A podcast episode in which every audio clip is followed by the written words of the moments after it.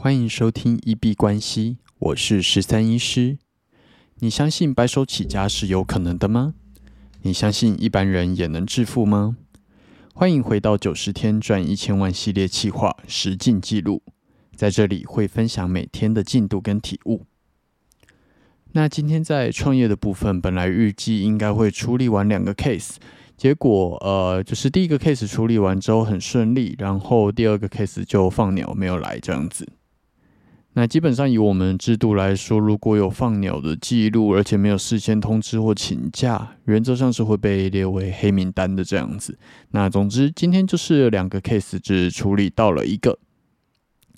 那第一个 case 很开心的，他也给了这个服务很高的满意度，然后并且在问卷调查里面觉得这个服务开的价格也是给的还不错，只是他觉得预约的流程稍微比较复杂一点点。那这个部分我之后再去了解一下是哪个部分觉得有点复杂，然后也确实的又解决了他的一些困扰跟心结还有问题。那能够边把钱赚了，然后边能够帮助别人，真的是一件我觉得很不错的事情。那也鼓励大家，如果要创业的话，可以朝找这个方向去做前进。那放鸟的 case，我再来想想看怎么做做去做处理这样子。那这个礼拜原则上每天都有预约，所以明天再继续处理新的 case。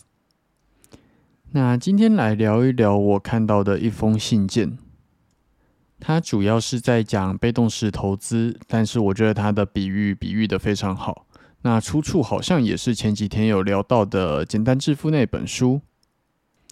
那这个故事是这样子的：他说，当前面有十个盒子，那这十个盒子里面分别有一百块到八千块，再到一万块都有。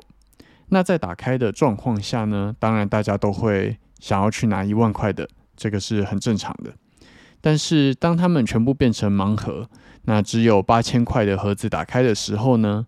啊，有某个大学做了实验，那大家倾向去拿已经确定拿得到、看得见的八千块。也就是说，其他东西变成盲盒，那你不知道自己会抽到多少钱的情况下，有一个八千块的盒子是打开的，那他们就会呃愿意拿那个八千块的部分。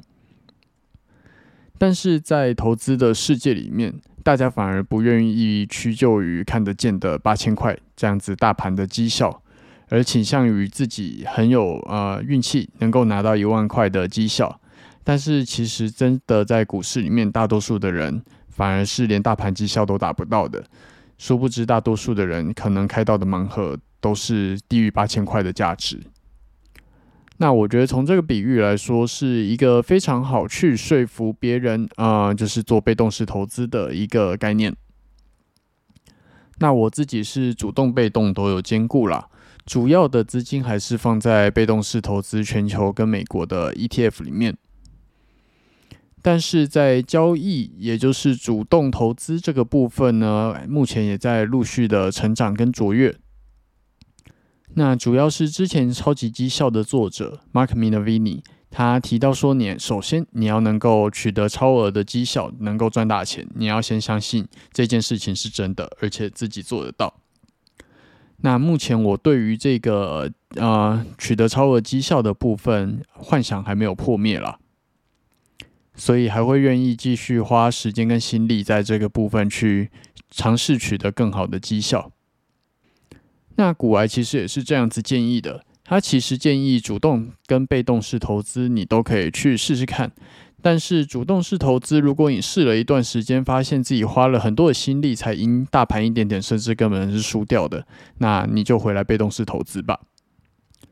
这个其实也跟前几天聊到的吸引力法则有关系，你要先相信这件事情是真的，而且能够成真，它才有可能成真。如果连你自己都不相信自己做得到的话，那根本就不用去谈论这件事情做不做得到了。